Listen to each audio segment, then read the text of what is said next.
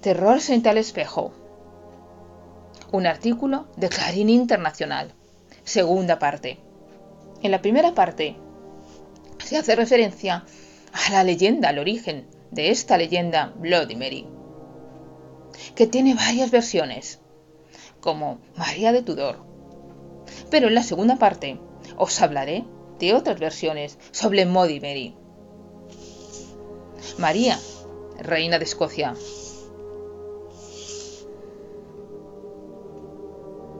María nunca dio órdenes de derramamiento de sangre. Simplemente la sangre se derramaba a su alrededor por pura casualidad. Se casó con su primo, el conde de Darley, y su relación iba de mal en peor, hasta que su marido apuñaló 56 veces delante de ella, que estaba en un estado avanzado de gestación. Después de aquel cruel asesinato, su marido murió misteriosamente. Nunca hubo ninguna prueba, pero muchos sospechaban que había sido María. Incluso se casó con uno de los principales sospechosos del asesinato de Darley.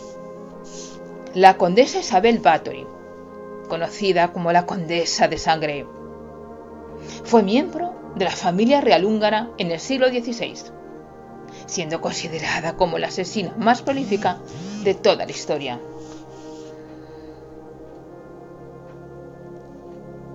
Hasta se dice que sirvió de inspiración para Drácula. Bathory tenía una sed insaciable de matar y salía con la suya gracias a su riqueza.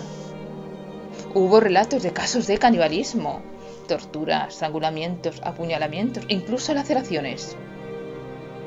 Es imposible conseguir un recuento oficial de cuántas niñas murieron en su castillo. Se estima que pueden superar las 600.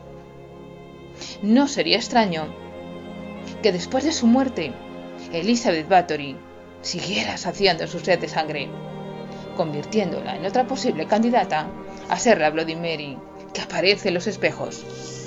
Hay dos versiones más, menos aristocráticas, y son las siguientes. La primera, María, Mary, que es María en inglés, era una joven muy bella de 15 años, que centraba su vanidad en su cabellera, que peinaba cien veces todas las noches frente al espejo. Un día, su primo se escondió en el armario para jugar una broma, mientras ella peinaba su cabello. Cuando la chica estaba distraída, su primo, que no andaba muy bien de la cabeza, salió del armario, le tapó la boca con un pañuelo para evitar que gritara mientras le cortaba todo el cabello. María, Mary, no soportaba verse en el espejo sin su hermoso cabello, haciéndola sentirse fea. Pocas semanas después, la chica se suicidó. La leyenda indica que si repites tres veces frente al espejo el nombre de Mary y te cepillas el cabello cien veces, ella aparecerá. La otra versión cuenta que Mary era una chica que estaba muy enferma y después de pasar cuatro días en coma, fue enterrada en el jardín de su vivienda por su padre.